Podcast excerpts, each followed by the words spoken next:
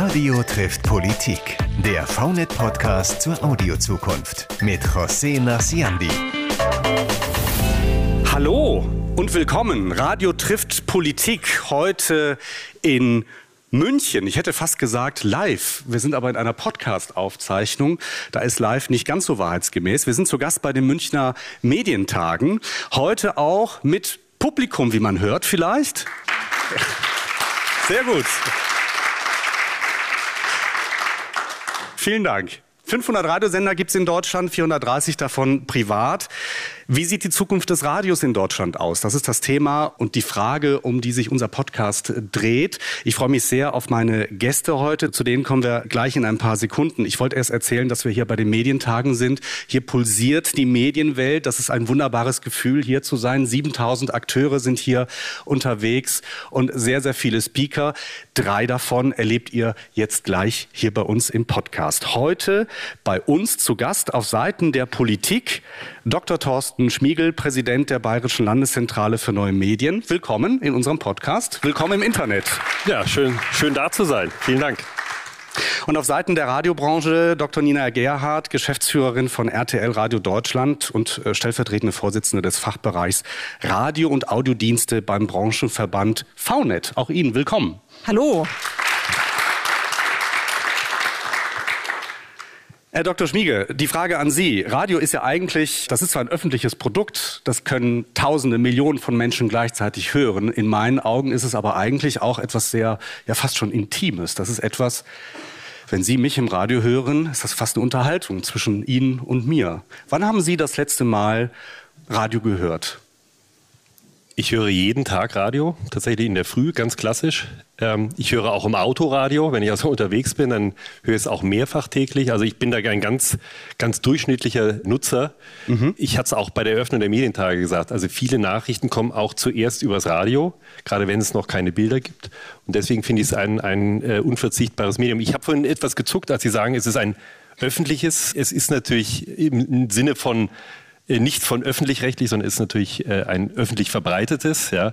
Aber ganz wichtig, und Sie haben es gesagt, die, die Anzahl von, von Sendern äh, im privaten Bereich, das ist, glaube ich, äh, auch europaweit einmalig, spricht, glaube ich, auch dafür, dass es äh, vielen Hörern geht, wie mir, die in der Früh und über den Tag und auch abends zum Ausklang gerne das Radio einschalten.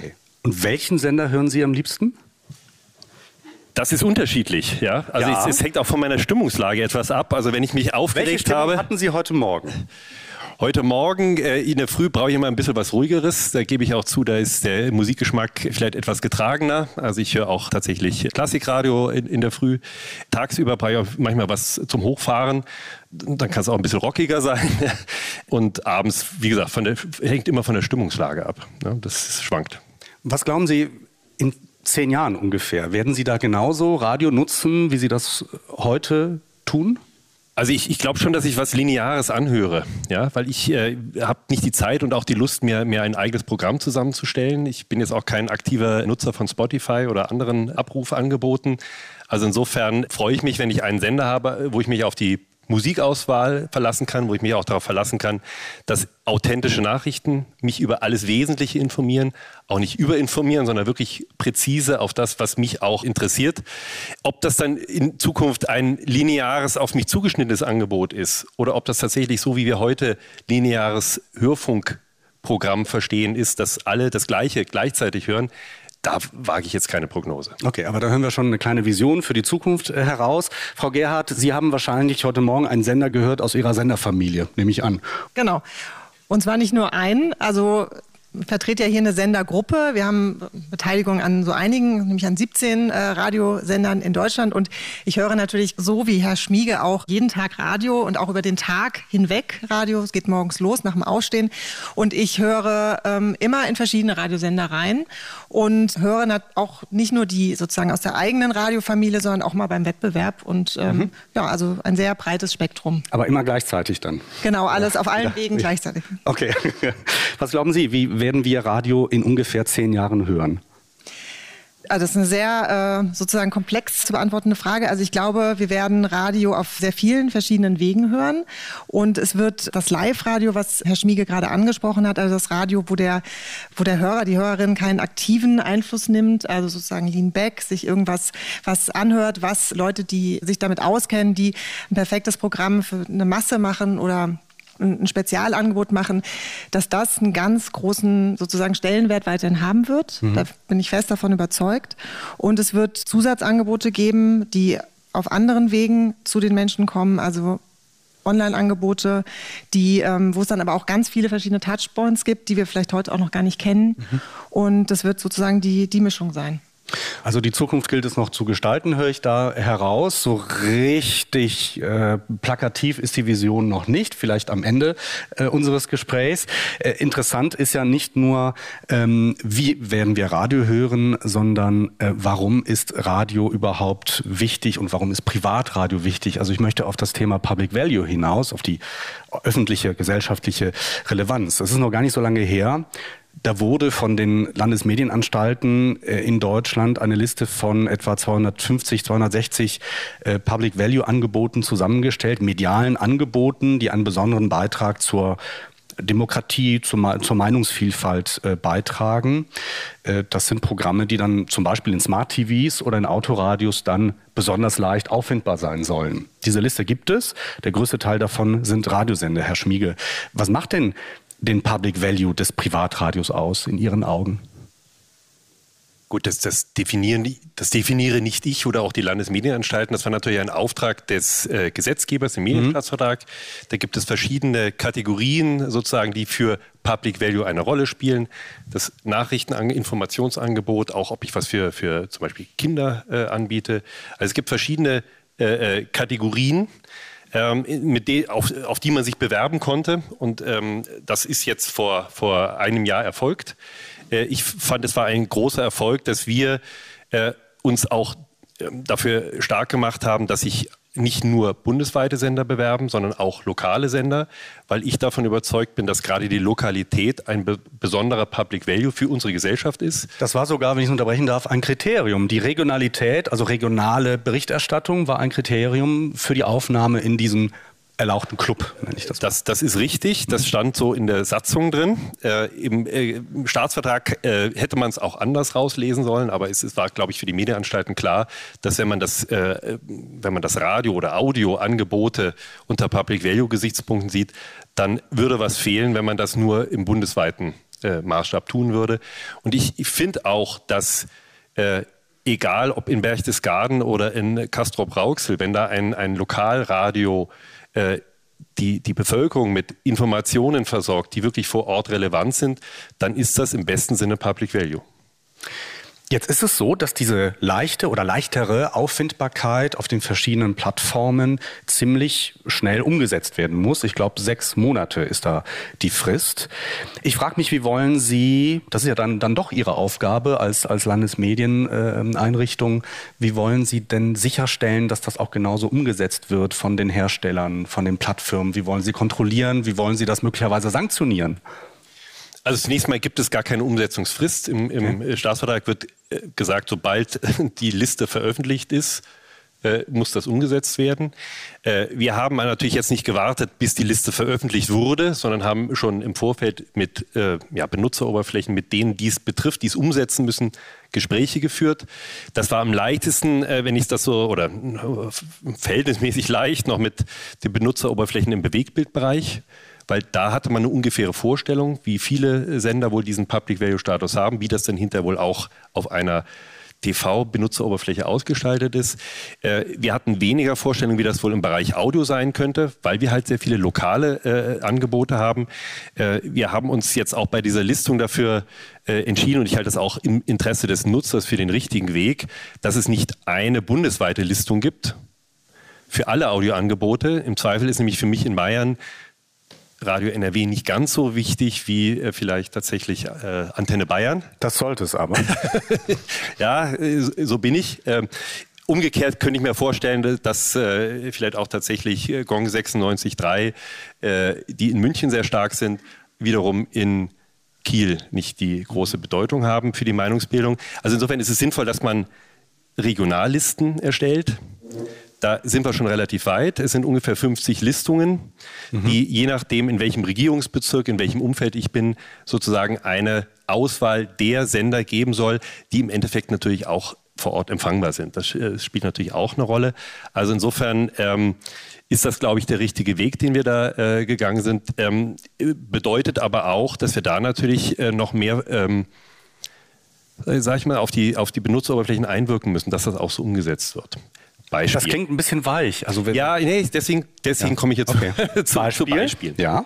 Ähm, bei den, äh, bei den Fernseherstellern, da haben wir schon gesagt, also die Liste wird im Oktober veröffentlicht.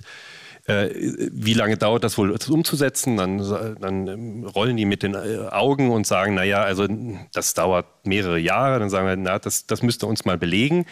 Äh, weil Maßstab ist immer, die äh, mit wirtschaftlich verhältnismäßigem Aufwand umzusetzen ist. Und nach langem Hin und Her haben die, und da kommen wahrscheinlich die sechs Monate her, dass sie gesagt haben, na gut, also äh, in spätestens sechs Monaten können wir das umsetzen. Manche werden es wahrscheinlich sogar früher schon umsetzen. Das ist vor allem jetzt Bewegtbild. Äh, beim Thema äh, Audio ist es natürlich insofern spezieller, weil viele dieser Benutzer oder einige dieser Benutzer gar nicht äh, Audio anbieten. Einige tun es, andere tun es nicht. Äh, was jetzt neu ist, dass wir natürlich auch die Automobilhersteller in den Blick nehmen. Und das sind interessante Gespräche, weil die bisher äh, gar nicht auf die Idee gekommen wären, sich als Adressat eines Medienstaatsvertrags zu sehen. Und wenn wir denen dann sagen, naja, aber das, was im Display in der Mitte auftaucht, das ist unter Umständen eine Benutzeroberfläche.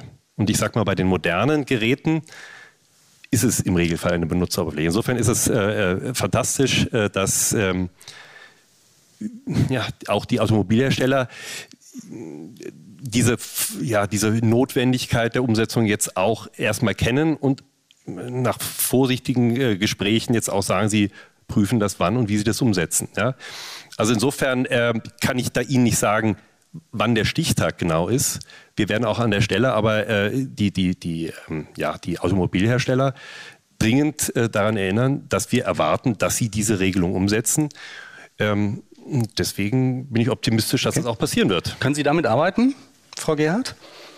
Ich weiß ja, ich, ich weiß ja um die Schwierigkeiten, die dieser Hörfunk auch bringt. Und ich glaube ähm, im Guten, weil es ist eben vielfältig, ja, und wir sind eben heterogen und äh, es gibt den Lokalfunk und die regionalen Sender und die bundesweiten Angebote. Und das muss ja irgendwie zusammengebracht werden. Und die Relevanz ist eben im jeweiligen Verbreitungsgebiet eben für ein lokales oder ein regionales Programm ähm, eine andere ähm, wenn man nicht in seinem Verbreitungsgebiet ist. Und das muss man ja alles irgendwie abbilden. Und deswegen sage ich erstmal auch Danke an die Landesmedienanstalten, weil ich weiß genau, ähm, Herr Schmiege und sein Team, also Sie haben da ja schon auch ein bisschen Arbeit mit und äh, das wissen wir auch und wir wissen das sehr zu schätzen, weil das für uns natürlich, also es ist ein Meilenstein, ja, also diese Public Value Auffindbarkeit für den Hörfunk auf den Benutzeroberflächen, das ist ähm, ja wirklich ein Grundstein für die Zukunft, für, für unsere Verbreitung. Und ich glaube, dass das sozusagen, da kann man nicht genug hinterher sein, dass wir das irgendwie profund umsetzen. Aber ähm, es ist eben auch ein Weg. Und äh, also Erstmal danke für diesen, für diesen Einsatz. Ich glaube auch, dass es äh, darauf ankommt, mit wem wir sprechen. Das ist zum einen die, die Automobilindustrie, die wurde ja schon angesprochen, aber es sind natürlich, und da ist, glaube ich, auch der Hörfunk ein bisschen anders ähm, aufgestellt als TV, da sind es Smart TVs, das deckt einen ganz großen Teil ab. Bei Radio ist es differenziert. Wir sind auf vielen Endgeräten, auf vielen sozusagen Benutzeroberflächen verfügbar, weil Radio da auch so schnell draufzubringen ist. Ja, also man hat irgendein Endgerät und da ist Radio drauf und mhm. das ist das ist ja auch das Tolle. Aber wir müssen da, wo eine Relevanz ist, eben auch äh, dafür sorgen, dass wir da noch gefunden werden, weil das ist ganz zentral. Genau, also ein Punkt ist mir auch noch wichtig. Wir reden jetzt immer nur über Public Value. Nicht jeder Radiosender hat Public Value Status, aber jeder Radiosender muss auch auf einer Benutzeroberfläche auf der ersten Ebene auffindbar sein. Das heißt, wenn ich sage, wir reden mit Automobilherstellern, dann konkurriert ja mittlerweile das Radio nicht nur untereinander, sondern es gibt mittlerweile auch äh, Automobilhersteller, die haben Exklusivverträge mit Spotify oder anderen Abrufdiensten. Und dass wir da nochmal darauf hinweisen, also der Rundfunk als solcher und in mhm. dem Fall Radio als solches hat auf einer Benutzeroberfläche eine besondere privilegierte Stellung und die muss auch umgesetzt werden. Das ist für mich auch wichtig, dass in Zukunft auch im Auto äh, Radio immer die erste Mediennutzung ist, die, die auch auffindbar ist. Die privaten Radioanbieter mussten sich bewerben, um in diesen Club reinzukommen. Wie war das? Ich glaube, die öffentlich-rechtlichen waren automatisch drin. Das dürfte Ihnen nicht gefallen haben. Ja, naja, also wir, wir stehen ja zum dualen System und wir wissen ja auch, dass die Kollegen vom öffentlich-rechtlichen Rundfunk durch den Grundversorgungsauftrag da so ein bisschen sozusagen per, ja, per Gesetz äh, äh anders dastehen, per Verfassung anders dastehen. Aber ich finde das gar nicht so, also ich finde das gar nicht so schwierig. Wir haben diesen Prozess durchlaufen und ich glaube auch, dass wir natürlich jetzt in dem ähm, in, und in der Situation sind, dass die öffentlich-rechtlichen Angebote gibt ja viele, die sind einfach nicht unterscheidbar. Ja, die sind mhm. genauso Public Value wie wir. Und ähm, gut, wir haben es durchlaufen, wir haben es ähm, geschafft. Es sind äh, viele Bescheide rausgegangen, das sozusagen das Public Value Siegel. Und ähm, wir haben da jetzt unseren Platz äh, gemeinsam mit den öffentlich-rechtlichen und ich finde, so soll es sein. Und das gilt erstmal für drei Jahre. Was sollte denn nach diesen drei Jahren passieren? Wichtige Frage, weil der Audiomarkt ist ja nicht festgefroren. Ne? Da ist ja einiges in Bewegung und da kommen auch neue Angebote rein und da kommen auch neue ähm, Benutzeroberflächen rein. Und wir müssen also ständig auch gucken, und das wäre auch die Bitte, dass wir das eben nicht ähm, sozusagen starr betrachten, sondern dass eben ähm, im Laufe der Zeit auch eruiert wird, was, welche Sender sind neu dazugekommen, wer, wer hat jetzt einen Public Value Status und ähm, dann auch durch die Landesmedienanstalten sichergestellt wird, dass neue äh, Plattformen, also Benutzeroberflächen, neue Touchpoints auch mit einbezogen werden. Also das, wir wissen ja heute nicht, was relevant sein wird in drei oder in fünf Jahren. Da kommen ja immer neue Dinge hinzu, dass wir dort dann auch äh, nachhaken. Ist das, was Sie ähm, sozusagen im Schilde führen nach, nach drei Jahren oder was, was soll dann passieren? Ja gut, so sieht es das Gesetz erstmal vor, mhm. dass man das alle drei Jahre durchführt. Ich gebe auch zu, ähm, das Verfahren, so wie es die äh, äh, Schwestermedienanstalt in, Schles äh, in, in Nordrhein-Westfalen durchgeführt hat, äh, das war schon Wahnsinn, was das für ein Aufwand ist, äh, was man aber wahrscheinlich machen muss, wenn, ähm, wenn man hinterher Bescheide rausschickt. Ja? Das muss ja ein transparentes, objektives Verfahren sein. Ähm, wir evaluieren jetzt das Verfahren. Ja? Ich gebe auch zu, ähm, ich habe mir auch die Frage gestellt, warum ist eigentlich der öffentlich-rechtliche gesetzt? Und warum muss der Private sich erst bewerben? Weil es gibt viele auch äh, öffentlich-rechtliche Unterhaltungsangebote, die sich nach meinem vielleicht unfachlichen Eindruck gar nicht so großartig unterscheiden. Und wenn der öffentlich-rechtliche so viel Public Value bietet, dann sollte es ja auch kein Problem sein, dass er sich auch in so einem Wettbewerbsverfahren stellt. Ne? Mhm. Der Gesetzgeber hat sich anders entschieden, hat gesagt, dass, also das ist vielleicht auch die Benchmark, ja, das, was sozusagen der, der öffentlich-rechtliche an Public Value liefert, das ist ausreichend, auch für Private. Das hat jetzt vielleicht auch tatsächlich bei dem Public Value-Verfahren geholfen, dass wir äh, sagen konnten, äh, wenn die dritten Programme pauschal Public Value sind, also auch wenn sie nur eine regionale oder lokale Bedeutung haben, dann sind es aber erst recht auch die privaten äh, lokalen Angebote. Äh, umgekehrt äh, vermute ich auch, der Gesetzgeber wird sich diese Regelung nochmal anschauen. Äh, äh, und, und da äh, hoffen wir wirklich, ähm, ja, pragmatische Wege zu finden, dass das Verfahren leichter und schneller wird, deutlich schneller sozusagen auch auf diese, diese Entwicklungen reagieren, die Frau Gerd angesprochen hat. Ein anderer Aspekt beim Thema Zukunft des Privatradios in Deutschland ist ja auch die Frage, auf welchem Wege wird in Zukunft Radio gehört werden, also der Verbreitungsweg. Da gibt es die Forderung der privaten Anbieter nach einer Technologieneutralität. In meinen Worten heißt das also, ein Verbreitungsweg sollte so lange aufrechterhalten werden, bis er nicht mal nachgefragt wird. Also solange es eine relevante Größe an Nachfrage gibt für einen Verbreitungsweg, sollte es ihn geben. Da geht es um UKW, um die sozusagen analoge terrestrische Verbreitung. Darüber werden momentan die meisten Menschen erreicht. Ich habe das nochmal nachgeguckt, über 70 Prozent im Gegenzug zu DAB Plus zum Beispiel. Da werden etwa 24 Prozent der Menschen erreicht, Herr Schmiegel. Wie stehen Sie denn zu dieser zu dieser Haltung der, der Technologieneutralität? Ich zucke jetzt bei dem äh, Begriff Technologieneutralität. Das kenne ich nur aus anderem Zusammenhang, dass man halt äh, sagt, äh, Netzneutralität ist auch sowas, Technologieneutralität. Äh, ich habe ein bestimmtes Ziel, was ich erreichen möchte und mit welcher Technologie, das lasse ich offen. Ja? Hauptsache das Ziel wird erreicht. Also insofern, ähm, wenn die äh, Frage darauf zielt, dass man sagt, äh, jeder Verbreitungsweg ist auf Ewigkeit sozusagen offen, ja, dann hätte man auch, äh, ich sag mal, auch im, Fernsehbereich nicht äh, äh, analoges Fernsehen abschalten dürfen. Oder Mittelwelle ist auch so ein Thema, wo man sich entschieden hat, der hat nicht mehr die Relevanz. Da entscheidet auch nicht jeder Einzelne drüber. Wir haben auch in, in Bayern regelmäßig Anträge von, von Veranstaltern, die gerne über Mittelwelle noch senden würden. Mhm. Äh, das ist aber äh, tatsächlich Vergangenheit. Ne? Also insofern glaube ich, ähm, Technologieneutralität ist kein Anspruch, alle Verbreitungswege nutzen zu können, die es überhaupt technisch noch gibt. Und dann frage ich Sie mal ganz direkt, Aber wie, wie lange wird denn, also wie lange wird es denn UKW geben? Das ist eine ganz andere Frage. Ich, ich kann dazu sagen, wir ähm, wir, wir äh, haben in, in, in, Bayern die Situation, dass bei uns die UKW-Zuweisungen äh, alle Mitte 25 auslaufen. Das war möglicherweise in der Vergangenheit mal so gedacht, dass das vielleicht so ein natürliches Abschaltdatum wäre. Äh, das ist es nicht, um das jetzt an dieser Stelle ganz klar zu sagen. Im Gegenteil, äh, wir, und wir reden ja hier auch über die Zukunft des Radios, hier nicht über die, die, äh, die den Status quo, sondern wie geht es weiter. Und ähm, was wir uns jetzt tatsächlich in der, in der Bayerischen Landeszentrale äh, für neue Medien überlegt haben, wir wollen über diese Frage wirklich breit diskutieren. Aha. Und äh, nicht nur sozusagen gefiltert über, über äh, Verbandskompromisse, sondern wir haben jetzt einen Audiodialog durchgeführt. Wir haben äh, wirklich allen äh, äh, Anbietern von Radio in Bayern das Angebot gemacht, mit uns reden zu können, sozusagen in Einzelgesprächen, um genau diese Fragen zu diskutieren. Wie seht ihr die Zukunft von UKW? Wie seht ihr die Zukunft von DB Plus? Und wenig überraschend ist das Meinungsspektrum breiter, als, als man sich vorstellen kann. Da gibt es die einen, es sind vor allem äh, kleinere äh, Sender im ländlichen Raum, die sehen vor allem auch die Kosten von UKW. Das, äh, wir, wir, haben auch mal sozusagen das Verhältnis äh, Kosten UKW, DRW Plus untersucht. Äh, die große Mehrheit zahlt mittlerweile mehr für die UKW-Verbreitung als für die DB Plus-Verbreitung. Das ist sozusagen ein, ein Punkt, unter dem man das äh, betrachten kann. Umgekehrt gibt es aber natürlich auch Sender, die sagen, für mich ähm, ist UKW ein ganz wichtiges Standbein und zwar auf lange, lange Zeit. Und das ist so ein bisschen jetzt die, die Herausforderung, dass man in, in, sozusagen in diesem großen Spektrum unterschiedlicher Sichtweisen, dass man da eigentlich sich mal Gedanken macht, und das haben alle betont, ähm, dass äh, die, die Zukunft der Verbreitung, das muss planbar sein. Und zwar nicht ad hoc und wie es im Moment ist, sondern da muss man sich überlegen, was sind denn Kriterien, die über den Verbreitungsweg entscheiden. Weiteres Beispiel an der Stelle.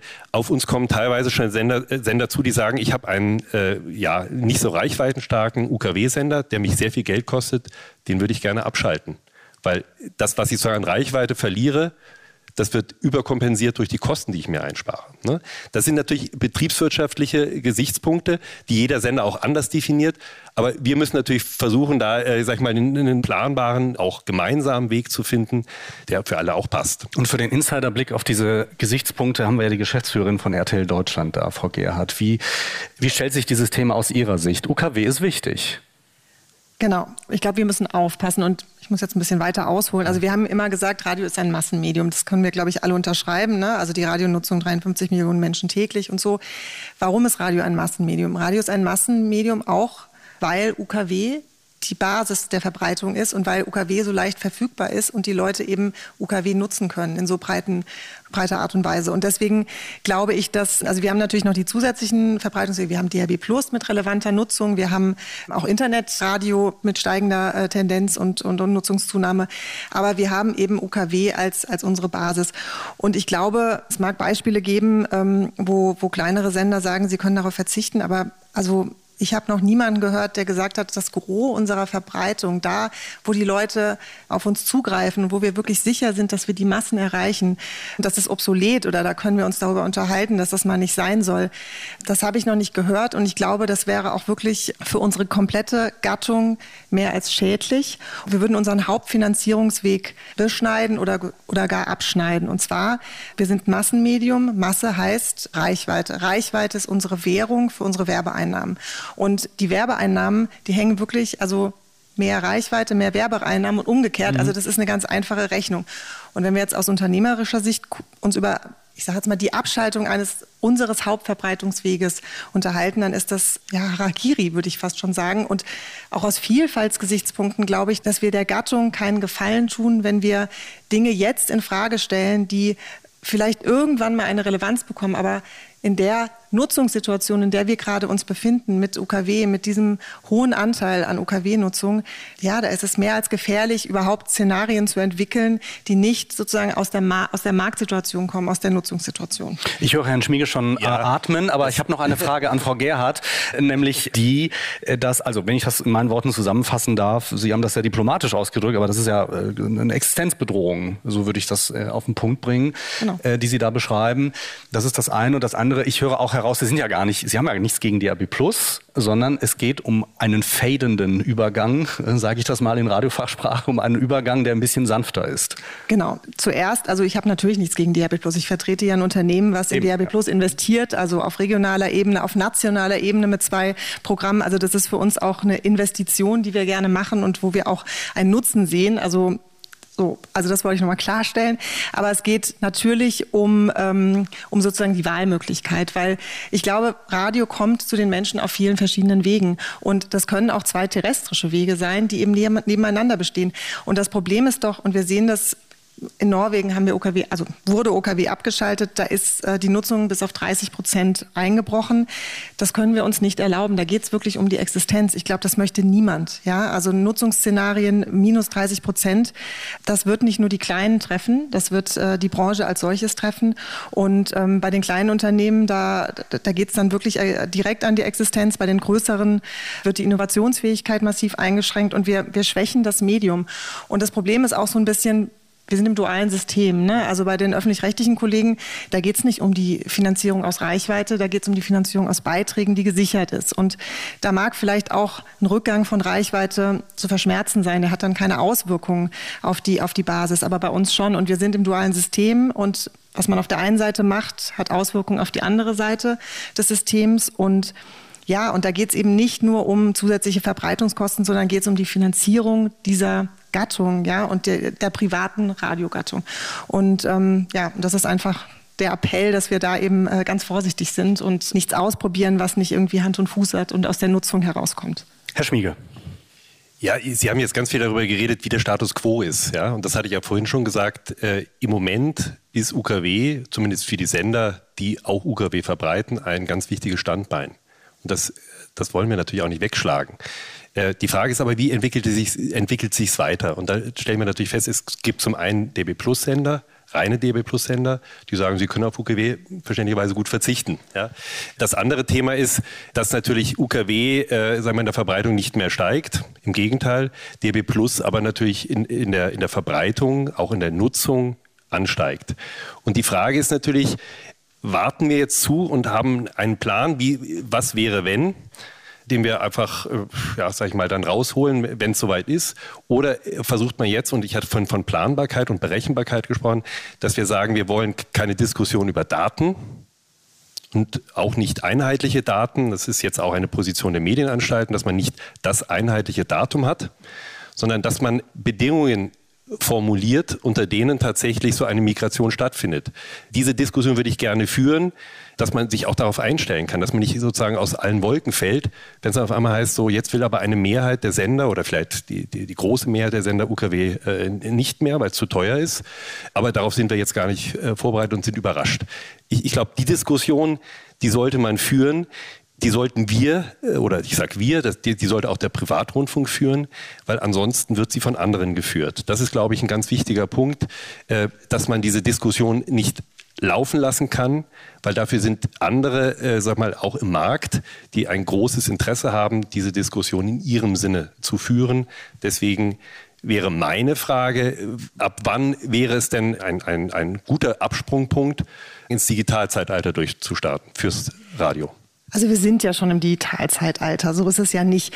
Und ich glaube, das ist wirklich das Pferd von hinten aufzuzäumen, weil nach meinem Verständnis ist es doch so, wir reden hier von einem wirklich großen Anteil der Radionutzung über OKW. Und wenn wir jetzt anfangen, Dinge festzulegen. Also keiner kann in die Glaskugel gucken und ähm, irgendwelche Annahmen zu treffen, ähm, was vielleicht in drei, in fünf, in 15 Jahren ist.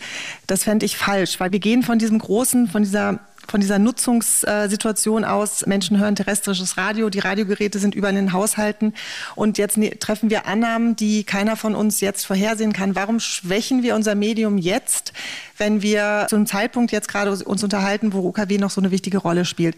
Und ich glaube, Planungssicherheit, Sie haben es genannt, ist genau das, was äh, der private Hörfunk braucht. Planungssicherheit ist ganz wichtig. Und da sozusagen gehen diese Wahlmöglichkeiten einher. Und was irgendwann mal sein wird, und wir haben über die Zukunft des Radios gesprochen, das weiß keiner so.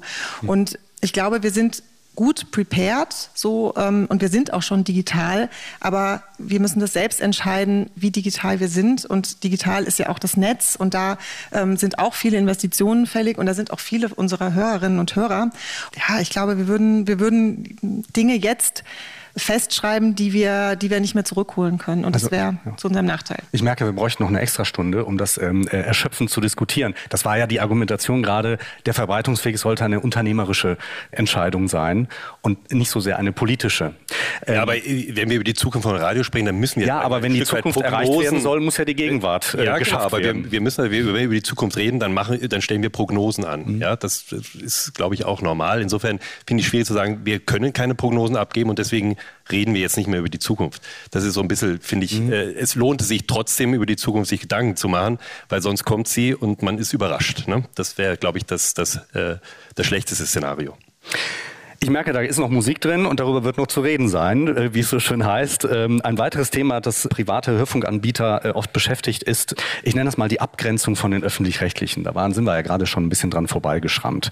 Und die Frage der Finanzierungsart. Nun sind die öffentlich-rechtlichen beitragsfinanziert auf der einen Seite. Und ich finde es total interessant bei der Beschäftigung mit der Refinanzierung auch von, von Radio, gibt es die Haltung der privaten Hörfunkanbieter, dass also Werbung im linearen Hörfunkprogramm höchst willkommen ist aus Sicht der privaten Anbieter, Frau Gerhardt. Das finde ich auf der einen Seite sehr interessant. Warum? Also äh, höchst willkommen. Also im linearen Bereich ähm, treten wir ähm, der VNet für das NDR-Modell ein. Also das heißt, der öffentlich-rechtliche Rundfunk darf 60 Minuten Werbung pro Tag in einem werbeführenden Programm senden. Also das ist eine Begrenzung, aber eine Begrenzung, die der Gattung nicht schadet, weil es ist ja sozusagen ein, ein, ein begrenzter Markt und da sagen wir, ähm, da soll die ARD ruhig vorkommen oder muss sogar vorkommen, aber es muss eben sozusagen eine Begrenzung bestehen. Äh, es, es geht aber, man, man könnte ja sich auch auf den Standpunkt stellen, bitte gar keine Werbung öffentlich-rechtlichen. Diese Haltung vertreten Sie nicht, sondern genau. Sie sagen, es darf ruhig aus, äh, durchaus Werbung vorkommen, damit sozusagen die, die Darstellungsform Hörfunkwerbung weiterhin noch attraktiv bleibt, auch für, für die Werbeindustrie. Genau, das gilt aber nicht für, für den Online-Markt. Also wir müssen da differenzieren. Genau. Also das ist die, die Position von Radio. Ähm, das ist sozusagen für die Gattung wichtig. Wenn wir jetzt in den Online-Markt gucken, ähm, da haben wir das Telemedienwerbeverbot der öffentlich-rechtlichen Rundfunkanstalten. Und das äh, sagt ja sozusagen, bei Online-Angeboten darf nicht ähm, geworben werden. Und dafür setzen wir uns natürlich auch weiterhin ein. Der Markt funktioniert anders und da ähm, sollte weiterhin das Verbot Anwendung finden. Herr Schmiege, das NDR-Modell wurde gerade angesprochen, also nochmal so in meinen Worten zusammengefasst, 60 Minuten am Tag und nur eine Welle. Was halten Sie davon? Ja, ich finde den Gedanken aus Sicht der Privaten natürlich sehr charmant. Es ist äh, ja immer wieder gefordert worden. Letzten Endes scheitert es daran, dass es natürlich eine Selbstverpflichtung der öffentlich-rechtlichen wäre. Ja, weil der Gesetzgeber das so dezidiert nicht reinschreibt, also eine Werbebegrenzung auf Minuten. Dazu hat er sich noch nicht durchgerungen. Der WDR hat glaube ich, auch äh, dann tatsächlich äh, eine Beschränkung äh, vorgenommen. Ja. Aus meiner Sicht ist die viel wichtigere Diskussion, und da, da schrillen bei mir die Alarmglocken, wenn tatsächlich der öffentlich-rechtliche jetzt anfängt, im Online-Bereich werben zu wollen. Das haben wir ja. Also das haben wir ja gehabt. Also es gab, gibt ja diesen Präzedenzfall, nenne ich das, äh, vom WDR, der Podcast Bratwurst und Baklava, der über verschiedene Plattformen verbreitet wurde. Und jetzt als Beispiel, da wurde ähm, bei der Verbreitung über YouTube Werbung davor geschaltet. Was ist denn davon zu halten? Gut, also eigentlich gilt für, für Online-Angebote das Werbeverbot. Ja? Und das finde ich einen, einen ganz sagen. wichtigen Punkt. Da, da, sollte man auch, äh, sag ich mal, äh, wie gesagt, ich kann mich mit dem NDR-Modell anfreunden. Ähm, aber viel wichtiger wäre es tatsächlich auch in der politischen Priorisierung äh, dafür zu sorgen, dass dieses Online-Werbeverbot nicht fällt oder ausgehöhlt wird. Ja, da würde ich mir, also ich, ich habe es auch schon äh, äh öffentlich sozusagen zum Ausdruck gebracht, dass gerade auch Werbeverbot in Mediatheken, ja, dass, dass das nicht irgendwie relativiert wird. Und das finde ich, das sollte man tatsächlich der Politik nochmal mitgeben. Wenn dieses Werbeverbot fällt, dann äh, können sich die Privaten im Online-Bereich viel schlechter entwickeln. Sehr guter Punkt. Also kann ich nur bestätigen, bin froh, dass Sie das sagen. Äh, sehen wir ganz ähnlich. Und ähm, es gibt jetzt, wie gesagt, Testballons, die eben auch bei Telemedienangeboten die Möglichkeit austesten, eben Werbung auf Drittplattformen selbst zu vermarkten. Ja, also nicht von den Drittplattformen, sondern das macht dann die, die kommerzielle Tochter der, der jeweiligen Anstalt. Und das sehen wir sehr problematisch, weil es ist jetzt nur sozusagen Tests und Anfänge, aber wäre den Anfängen, das kann man ausweiten. Und da liegt auch die Zukunft Zukunft ne, unserer unserer Vermarktung und mit, mit neuen Möglichkeiten. Und da brauchen wir einfach ein klares Commitment auch der Politik, dass es eben dieses Telemedienwerbeverbot äh, gibt und auch weitergeben soll. Okay, ich merke, Sie beide könnten auch ohne mich. Der beste Moderator ist der, der sich überflüssig macht. Das ist äh, wunderbar. Ich habe noch ein paar Abschlussfragen an Sie. Ich würde gerne dieses Spielchen spielen mit Ihnen beiden, dass Sie Sätze vervollständigen, die ich beginne. Oh, da hat Frau Gerhardt große Lust zu, merke ich. Juhu! Haben Sie, okay. Frau Gerhardt, dass das Privatradio wichtig ist für die Meinungsvielfalt, auch für die Demokratie in Deutschland. Punkt, Punkt, Punkt. Ist allgemein anerkannt. Punkt. Dass wir noch lange Radio über UKW hören werden. Davon bin ich überzeugt. Punkt. Dass die Werbeaktivitäten der öffentlich-rechtlichen begrenzt werden sollten?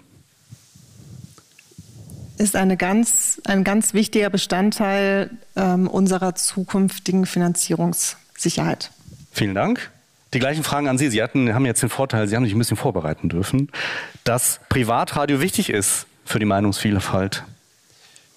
Ich, ich glaube, äh, keinem Medium wie Privatradio gelingt es, die Hörer. Das ist nicht die Vervollständigung des Satzes. Das gilt nicht. Das gilt nicht. So, nein. Also, dass Privatradio wichtig ist für die Meinungsvielfalt in Deutschland, finden Sie wie? Ist selbstverständlich, weil äh, es ihnen besonders gut gelingt, den Nutzer, die Nutzerin, den Hörer auf Augenhöhe abzuholen. Dass wir noch lange Radio über UKW hören werden. Das entscheidet letzten Endes der Nutzer. Dass die Werbeaktivitäten der öffentlich-rechtlichen begrenzt werden sollten. das hoffe ich, dass das weiter so bleibt, ja. Vielen Dank Ihnen beiden. Die, die letzte Frage noch, vielleicht Stromengpässe? Äh, also Sie lesen meinen Text mit. Das habe ich Ihnen nicht erlaubt. Sie, Stromengpässe, dafür. Sie, ja. Nein, also Sie, Sie möchten gerne zu den Stromengpässen was sagen. Dann nehmen wir das doch gerne Thema mit. Stromengpässe ja. ja, bitte. Und ich, ich finde tatsächlich, wenn wir über aktuelle Probleme reden, da sollten wir weniger über UKW-Szenarien äh, äh, sprechen, sondern tatsächlich, wie geht der nächste Winter weiter? Ja. Und da ist es für mich jetzt äh, ganz wichtig, dass die Medienanstalten sich jetzt auch ähm, nochmal dafür einsetzen werden, dass äh, Rundfunk als kritische Infrastruktur anerkannt ist. Äh, dass es tatsächlich äh, die, diesem, dieser Systemrelevanz entsprechen muss, dass es nicht zu Versorgungsengpässen kommt. Jetzt ist grundsätzlich sind Radioanbieter schon aufgenommen, diese jeweilige äh, Verordnung des Bundes. Aber äh, ich, ich glaube, das muss man auch weiter sehen. Es ist nämlich nicht nur der Radiosender, der mit Strom versorgt werden muss, sondern es ist tatsächlich auch die Sendeinfrastruktur, äh, die auch funktionieren muss. Und soweit ich das jetzt sehe, äh, da höchst unterschiedliche Standards bestehen, wie lange man tatsächlich einen äh, Blackout überstehen würde. Dem gibt es etwas hinzuzufügen? Kann ich nur sagen, ähm, also danke, dass Sie es nochmal gesagt haben. Ähm, das ist ein super Schlusswort. Es ist kritische Infrastruktur. Das waren sozusagen die Buzzwords und ähm, wir freuen uns, dass Sie sich da auch für uns einsetzen. Herr Schmieger, angenommen, Sie hätten in Privatradio eine Stunde nur für sich, egal welcher Sender, dürfen Sie sich aussuchen, ein Privatradiosender, wo Sie Programmchef sind, eine Stunde. Sie entscheiden, welche Inhalte da besprochen werden, welche Musik gespielt wird. Wie, was würden wir da hören? Das ist jetzt schwierig. Also in Bayern gibt es 130 Sender und die habe ich alle in mein Herz geschlossen. Ja, das ist wie in einer Familie, da gibt es auch kein Lieblingskind. Ähm, also ich, ich finde, es machen viele Sender gut, dass sie wirklich aktuelle Inhalte. Äh, Nein, Sie persönlich. Ja, eine Stunde, eine Stunde eine funktioniert Stunde. im Radio nicht. Das ist sozusagen, da kann man, also ich könnte mir vorstellen, ich würde es mir anhören, eine Stunde Radio, ja, wenn die nur geredet wird. Ja, nur Sie. Aber, äh, ja, also ich, was, was würde da besprochen werden? Ich würde über Medienpolitik reden. Und welche Musik würden wir hören? Ja, ich würde nur über Medienpolitik reden. Okay. Ohne Musik. Würde das, würde, würde Eine das, Stunde, wenn ich es entscheiden würde. Frau Gerd, Geschäftsführerin RTL Radio Deutschland, würde das Reichweiten generieren? Es wird, es wird der Renner. Wenn Herr Schmiege das macht, würde es der Renner werden. Aber ehrlich gesagt, also wenn ich jetzt die Wahl hätte, ich würde mich dann mit ihm unterhalten. Wir können das gemeinsam machen. Ich würde es auch nur mit Frau Gerhard machen. Ja. Okay, Also. ich merke schon, ich bin hier ausgebotet. An dieser Stelle mache ich Schluss. Danke Ihnen beiden, Dr. Nina, Nina Gerhardt, Geschäftsführerin RTL Radio Deutschland und Thorsten Schmiegel, Präsident der Bayerischen Landeszentrale für neue Medien. Dankeschön, hat Spaß gemacht. ja, danke. Danke.